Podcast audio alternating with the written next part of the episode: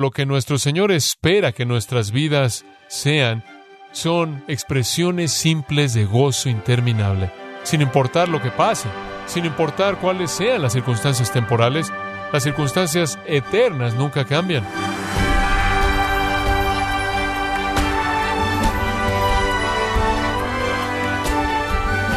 Queremos darle las gracias por acompañarnos a su programa Gracias a vosotros con el pastor John MacArthur. En Juan 16, los discípulos recibieron una declaración enigmática de Jesús que los dejó absolutamente perplejos. ¿Qué nos quiere decir con esto? dijeron ellos. ¿Qué quiso decir Cristo cuando dijo todavía un poco y no me veréis? y de nuevo un poco y me veréis? O John MacArthur nos muestra los corazones turbados de los discípulos y el consuelo que recibieron de Cristo. Estamos en la serie Consuelo para corazones turbados, aquí en gracia a vosotros. El propósito del Espíritu Santo es hacer que Cristo esté presente y que sea el que reside en la vida de todo creyente. Esa es la razón por la que es llamado el Espíritu de Cristo. Romanos 8 dice, si alguno no tiene el Espíritu de Cristo, no es de él. Entonces Jesús está hablando de la dispensación del Espíritu Santo durante la cual el Espíritu de Cristo despliega las promesas y glorias de Cristo, cumple todas las promesas y dones que Cristo le prometió a los suyos en sus vidas y en la iglesia. Nos da también, como vimos, las escrituras, entonces Él nos muestra a Cristo, no solo espiritualmente, internamente, sino que nos muestra a Cristo externamente mediante la palabra escrita. El Espíritu dice, vengo a revelar a Cristo. Vengo a revelar a Cristo. Entonces nuestro Señor está diciendo en el versículo 16, es un poco de tiempo y me voy a ir. Viendo más allá de la cruz, más allá de la resurrección, me voy a ir, pero un poco de tiempo después de eso, un poco de tiempo después de eso, el día de Pentecostés, voy a regresar. Y voy a regresar en la forma del Espíritu. Es para vuestro provecho, capítulo 16, versículo 7, que me vaya, para que eso pueda suceder. Entonces, esa es la promesa y ese es el compromiso. Ahora, entendemos eso porque tenemos el texto entero aquí, lo estamos escuchando aquí con cuidado y atención, y no estamos cargados de los malos entendidos de los discípulos, pero ellos no lo entienden. Él está diciendo crucifixión sí, resurrección sí, pero más importante que eso, los estoy empujando hasta la venida del Espíritu Santo, lo cual sucede cuando regreso al Padre. Si no voy al Padre, el Espíritu no puede venir. Si me voy, Él vendrá. Seré quitado de ustedes, no me verán, pero regresaré en la forma misma del Espíritu Santo, quien vivirá en ustedes. Predicción increíble profecía cumplida en el día de Pentecostés, como se registra en Hechos capítulo 2. Ahora, ellos se quedaron confundidos. Hay perplejidad en sus mentes. Obsérvelo en el versículo 17. Entonces comienzan a decirse el uno al otro, ¿qué es esto que nos está diciendo? Un poco de tiempo y no me veréis. Y de nuevo un poco de tiempo y me veréis. Y todo esto está relacionado con que Él se va al Padre. ¿Qué deben pensar de esto? No lo pueden entender. Entonces estaban diciendo, no solo pensando y hablándose el uno al otro, pero están conversando acerca de lo que todo esto significaba. ¿Qué es esto de un poco de tiempo? No sabemos de qué está hablando él. Ahora, esta es una especie de conversación escondida y en la oscuridad, en silencio entre estos hombres. Ellos no quieren preguntarle a él porque no quieren información que no quieren escuchar. Muy bien, no la quieren. Entonces, versículo 19 dice, Jesús sabía que querían preguntarle. Esa es una afirmación interesante, ¿no es cierto? Él sabía lo que ellos querían, él conocía sus mentes, él sabe lo que hay en los hombres, él conoce los pensamientos de usted. Por primera vez desde el capítulo 14, versículo 22, el silencio de los discípulos que están tristes se rompe y comienzan a hablar. Han estado escuchando por mucho tiempo esa noche. No tenemos registro alguno de que dijeron nada no desde el capítulo 14, versículo 22. Ahora comienzan ahí a hablar en voz baja y hablar, porque no pueden entender qué significa este un poco de tiempo, confundidos, perplejos y no queriendo preguntar. Lo mismo que pasó allá atrás en Galilea, en Marcos 9. No querían información que no querían oír y entonces están profundamente confundidos, atemorizados, Y de nuevo, simplemente para recordarle, ya para el domingo en la noche, van a estar llenos de gozo cuando se reúnan con el Cristo resucitado. Y después van a tener 40 días de instrucción acerca del reino con Él, antes de que Él ascienda al cielo y el Espíritu venga. Parece como un tiempo tan breve hasta que llegue el domingo por la noche, cuando tendrán gozo. Pero como dije, inclusive este tiempo breve de tristeza y dolor, nuestro Señor lo ve como una carga que Él no quiere llevar, y entonces Él quiere darle razón para tener esperanza, y la esperanza produce gozo. Él es omnisciente, Él conoce la mente de ellos, Él conoce su dolor, y aunque el gozo de ellos vendrá el domingo por la noche, la tristeza de ellos en ese momento es una carga en su corazón amoroso. Sí, él está preocupado por su conocimiento teológico, sí, él está preocupado por su disposición a creer las cosas que él dice, pero él también está preocupado por la tristeza de ellos. Esa es compasión divina, esa es compasión divina. Usted no va a encontrar ese tipo de compasión divina asociada con ninguna otra deidad en la multiplicidad de religiones del mundo entero a lo largo de toda la historia humana. Ellos han decidido esencialmente que lo están perdiendo y estaban tratando de aferrarse a algún tipo de esperanza final. Entonces nuestro Señor les dice en el versículo 19, Preguntáis entre vosotros acerca de esto que dije, todavía un poco y no me veréis, y de nuevo un poco y me veréis. Yo sé lo que están pensando, yo sé lo que están diciendo, aun si no lo puedo oír. ¿Acaso estaban diciendo, ¿cómo puedes irte y regresar? ¿Cómo puedes morir y resucitar? Bueno, pasó con Lázaro. Quizás es como Lázaro, puedes morir por un poco de tiempo. Y después habían otras personas que Jesús resucitó, que murieron por un tiempo. ¿De qué está hablando aquí? Entonces Él pasa a consolarnos. Entonces usted va de una predicción de su partida y sin embargo lo volverán a ver refiriéndose a la venida del Espíritu Santo, a la perplejidad de estos hombres tratando de comprender esto en contraste a sus propias expectativas. Y después nuestro Señor ofrece una ilustración o una parábola para ayudarles en el versículo 20. De cierto, de cierto os digo que vosotros lloraréis y lamentaréis, y el mundo se alegrará. Pero aunque vosotros estéis tristes, vuestra tristeza se convertirá en gozo. Esto es muy importante, es muy importante que Él dice esto, porque es absolutamente verdad. Si Él tan solo dijera, caballeros, van a regocijarse, hombres, va a haber un término glorioso para todo esto, todo va a salir muy bien, de manera maravillosa, y nunca dijera nada acerca de su tristeza y dolor, podrían haber supuesto o asumido ellos que él estaba mal, que él no entendía la realidad, que él quizás no era tan omnisciente como ellos pensaban que él era. Entonces él les dice que van a llorar y se van a lamentar mientras que el mundo se regocija, porque eso es exactamente lo que va a pasar. Eso es exactamente lo que se va a llevar a cabo en cuestión de unas cuantas horas. Cuando Él es arrestado, ellos corren, ellos huyen. Y huyen al nivel más elevado de sus tristezas y temores. Ellos lloran, ellos se lamentan. Inclusive María, Juan 20:11, inclusive en la tumba está llorando con las mismas lágrimas que los discípulos de nuestro Señor habían estado derramando. La tristeza es palpable en Lucas 24, en el camino de Maús, cuando nuestro Señor se encuentra con un par de discípulos que literalmente están despedazados en tristeza y dolor porque pensaron que Jesús era el Mesías antes de que Él fuera crucificado.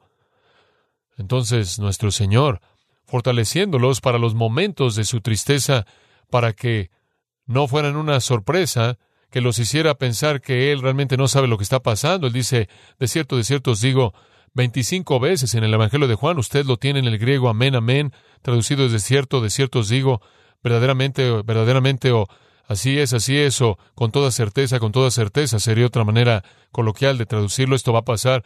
Y Juan usa de cierto, de cierto tantas veces porque Juan está enseñando la verdad en contraste de lo que se les había enseñado, y entonces él enfatiza, esto es verdad, esto es verdad, en contraste a los errores del judaísmo apóstata, esto es solemne, esto es serio. Les estoy diciendo, van a llorar, les va a doler, van a estar en tristeza, el mundo va a regocijarse, el mundo va a tener una fiesta cuando esté en la cruz.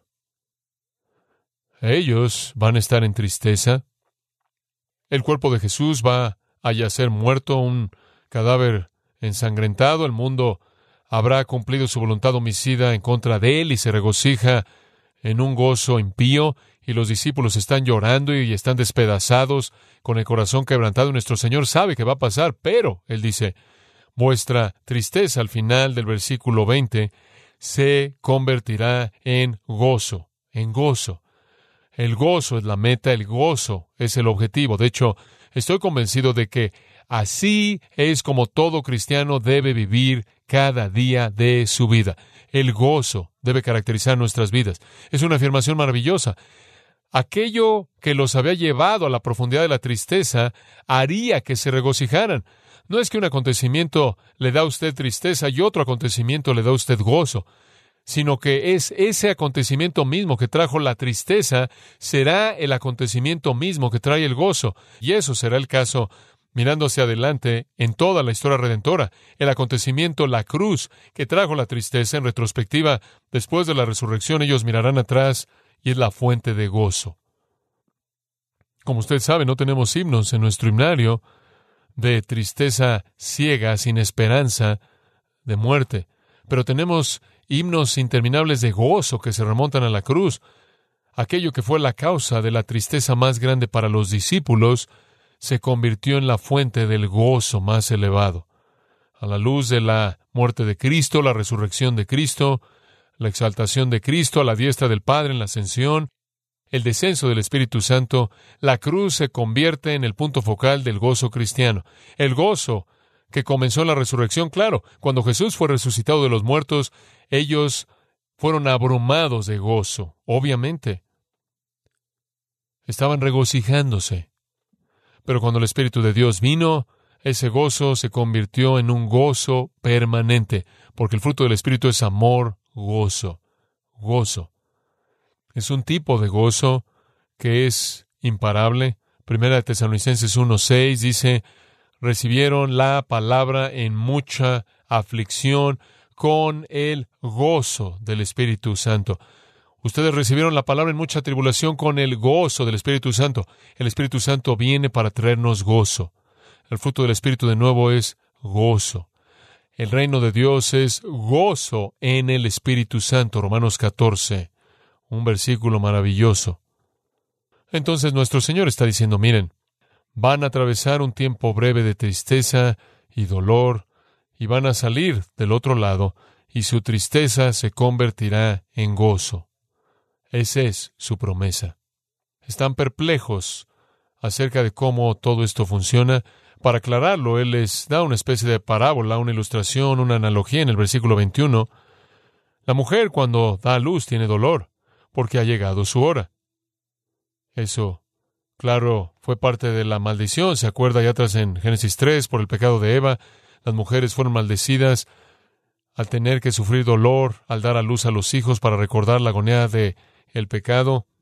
La mujer cuando da luz tiene dolor porque ha llegado su hora, pero después que ha dado a luz un niño ya no se acuerda de la angustia por el gozo de que haya nacido un hombre en el mundo. Esa es la mejor ilustración. Nuestro Señor siempre escoge la mejor ilustración. Las mujeres sufren mucho al dar a luz. Ciertamente sufren en maneras en las que los hombres no sufren, me imagino, eso es seguro. He estado ahí para ver el sufrimiento de primera mano.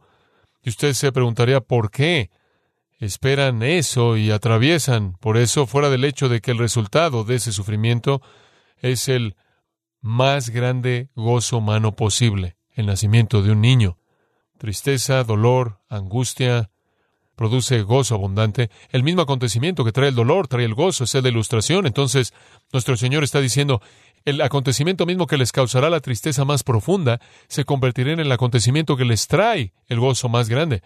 Porque a partir de ese acontecimiento dará luz su salvación. Versículo 22. Por tanto, ustedes también tienen tristeza ahora, pero os volveré a ver. Eso es tan maravilloso.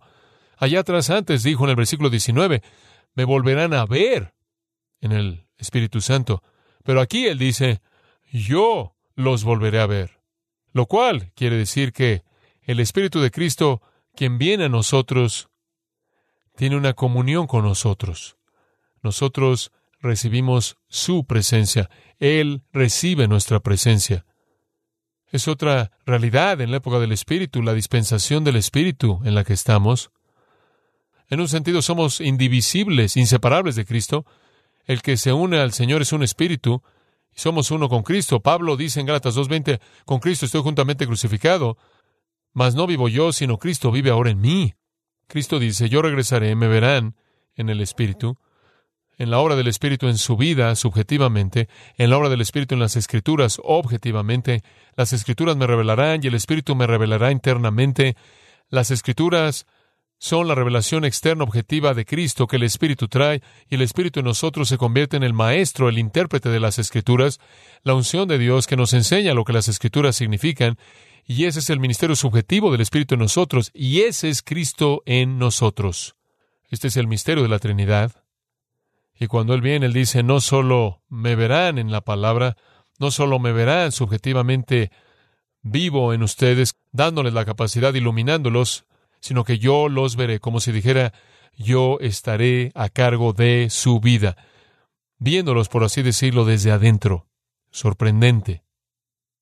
Y cuando eso sucede, cuando yo regrese y establezca mi residencia, su corazón se regocijará. Esa es la característica clave de la salvación cristiana, gozo su corazón se regocijará con un gozo que nadie les quitará. Nadie puede quitarle su salvación, ¿verdad? Nadie.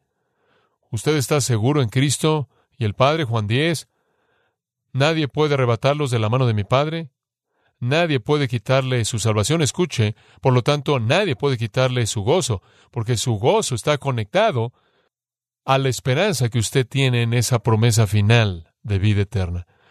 Este gozo es gozo permanente. Esa es la razón por la que el apóstol Pablo dice en Filipenses 4, regocijaos. De nuevo os digo regocijaos, regocíjense todo el tiempo, esta es la voluntad de Dios. Regocíjense, regocíjense, regocíjense. Bueno, obviamente no me puedo regocijar en todo lo que pasa a mi alrededor, no me puedo regocijar en todo en mi vida, pero puedo regocijarme en mi salvación eterna, que nunca será quitada. Puedo regocijarme en la presencia de Cristo, quien nunca me dejará o me desamparará?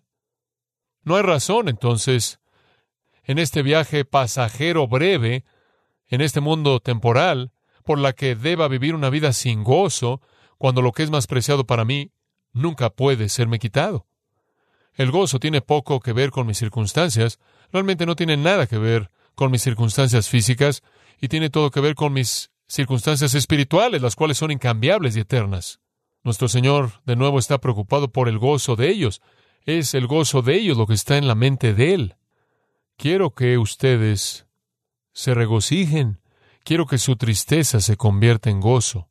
Entonces aquí está nuestro Señor diciéndoles, ustedes van a tener un tiempo de tristeza, voy a venir en la forma del Espíritu y cuando venga, voy a hacer dos cosas. Voy a revelarme a mí mismo ustedes externamente en la palabra. Vimos eso en la última sección del 16.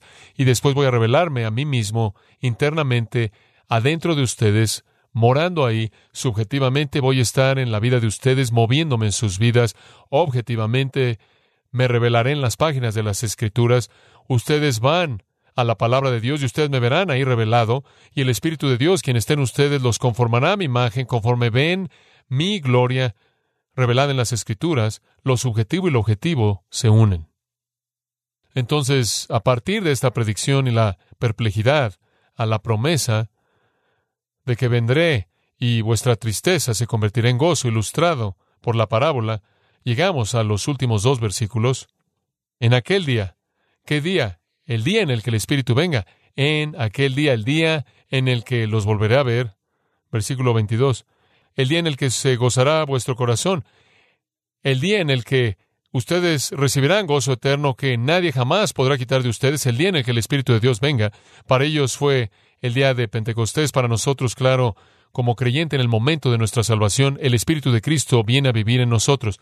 En aquel día no me preguntaréis nada. Esa es una afirmación interesante. Aquí viene una promesa final. En aquel día, el día del que se habla en el versículo 22, cuando el Señor los volverá a ver conforme viene en el Espíritu, nada me preguntaréis. Permítame decirle lo que eso significa. Hasta ese punto y hasta ese día, hasta el día de la venida del Espíritu después de su ascensión, ellos le habían preguntado todo. Él era su Wikipedia personal, por así decirlo.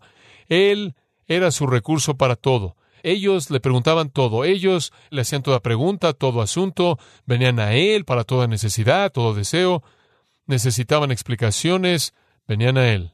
Cuando regrese en el Espíritu, en aquel día no me preguntaréis nada. ¿Por qué? No voy a estar ahí. A partir de ahí, en esa era del Espíritu, ya no traerán sus preguntas, sus necesidades, sus deseos a mí en la carne. Habrán hecho eso hasta ese entonces y continuarán haciendo eso hasta ese entonces, pero después de eso ya no me harán preguntas. Las respuestas vendrán del Espíritu de verdad, a quien se hace referencia a lo largo de este texto. Las respuestas vendrán porque tendrán una unción de Dios, quien les enseñará todas las cosas, y tendrán las escrituras reveladas, escritas, pero más que eso, más que eso, aquí está la promesa asombrosa. De cierto, de cierto os digo, esto es tan excepcional, que todo cuanto pidiereis al Padre en mi nombre, os lo dará. Esa es una promesa asombrosa.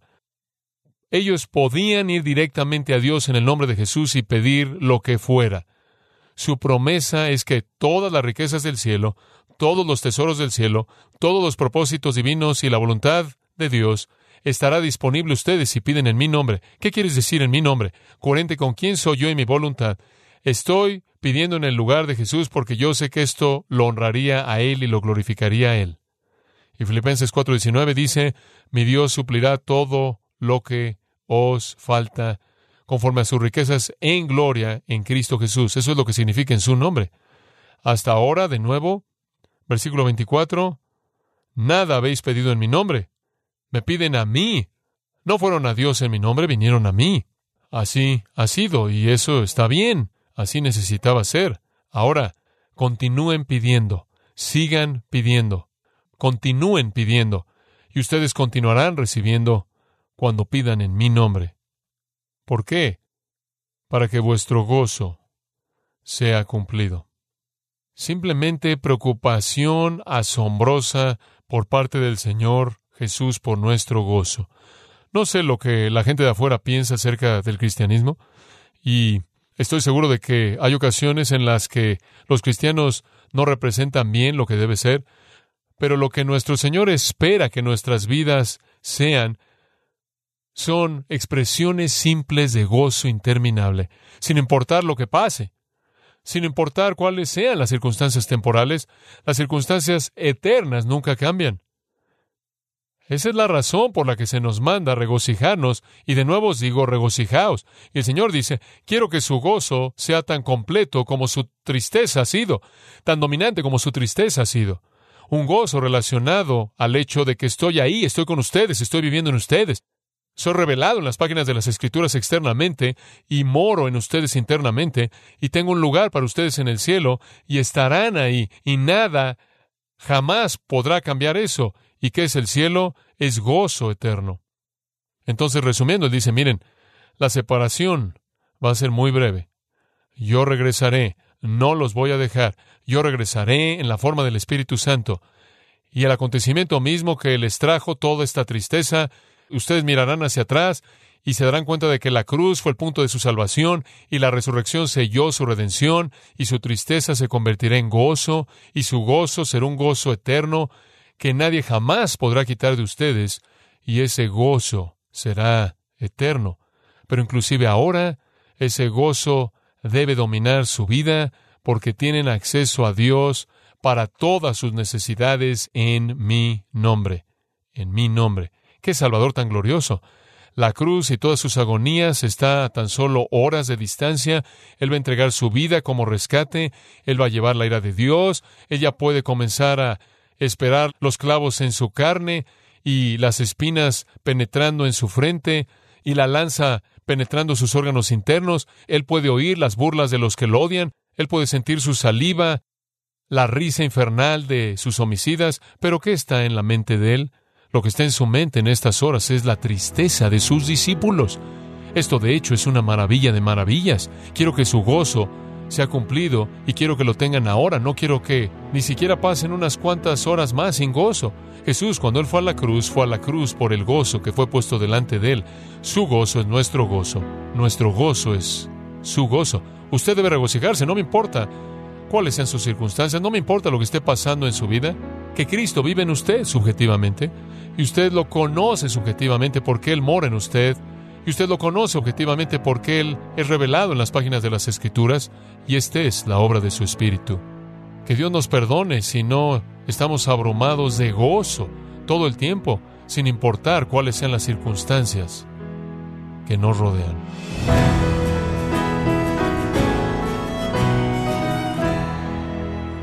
Señor MacArthur nos recordó que el gozo y la alegría que está conectada a la promesa de vida eterna dada por Jesucristo son características claves de la salvación cristiana. En la serie Consuelo para corazones turbados, aquí en gracia a vosotros. Estimado oyente, quiero invitarle a leer el libro La libertad y el poder del perdón, escrito por John MacArthur, donde nos muestra que una vida que ha sido perdonada por Dios está llamada a perdonar para contar con la intimidad espiritual con su Salvador. Adquiéralo ingresando a gracia.org o en su librería cristiana más cercana. Y como lo hago regularmente, le recuerdo que puede descargar todos los sermones de esta serie Consuelo para Corazones Turbados, así como todos aquellos que he escuchado en días, semanas o meses anteriores, animándole a leer artículos relevantes en nuestra sección de blogs, ambos en gracia.org. Si tiene alguna pregunta o desea conocer más de nuestro ministerio, como son todos los libros del pastor John MacArthur en español, o los sermones en CD que también usted puede adquirir, Escríbanos y por favor mencione la estación de radio por medio de la cual usted nos escucha en gracia a vosotros. Es importante conocer no solo el país y ciudad de donde usted nos escucha, sino también la radio. Para quienes contactan nuestro ministerio por primera vez, pueden solicitar una copia del mensaje de promoción sin costo alguno, un mensaje por oyente únicamente. Si usted vive en los Estados Unidos o Puerto Rico, escríbanos a Gracia Vosotros, P.O. Box 4000, Panorama City, California 91412. O puede escribirnos a través del siguiente correo electrónico radio arroba y queremos agradecerle desde el fondo de nuestro corazón su tiempo y sintonía, y en nombre de John MacArthur y del personal de este organismo, invitarle para que nos acompañe en la próxima edición y así juntos continuar desatando la verdad de Dios un versículo a la vez, en gracia a vosotros.